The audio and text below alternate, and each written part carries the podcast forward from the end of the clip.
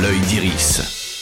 Bonjour à toutes et à tous. Dans l'œil d'Iris, tous les mercredis, on parle des films à voir ou revoir au cinéma ou depuis votre canapé. Et la grosse sortie cette semaine en salle, c'est Ant-Man et la guêpe Quantum Mania, le troisième opus des aventures du héros Marvel incarné par Paul Rudd. Précipité dans le royaume quantique en famille, Ant-Man et la guêpe, flanqués des grands-parents et de la petite fille, vont devoir combattre un super vilain capable, entre autres, de disloquer le flux temporel en un claquement de doigts. Importe ce que ça veut dire, ça craint. Ou tu me rapportes ce que je veux, ou tout ce à quoi tu tiens disparaîtra. Tout est de ma faute.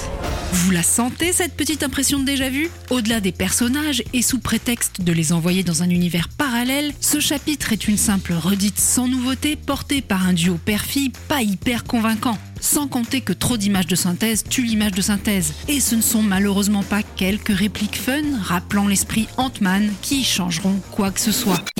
Côté sortie digitale cette semaine, une comédie avec Jamel Debbouze, le nouveau jouet. James Hutt, le réalisateur de Brise de Nice ou Bienvenue chez les Malawa, s'attaque à la relecture d'un classique de la comédie des années 70, Le Jouet de Francis Weber avec Pierre Richard. L'histoire d'un gardien de grand magasin choisi par le fils de l'homme le plus riche de France pour être son jouet. Qui est ce monsieur?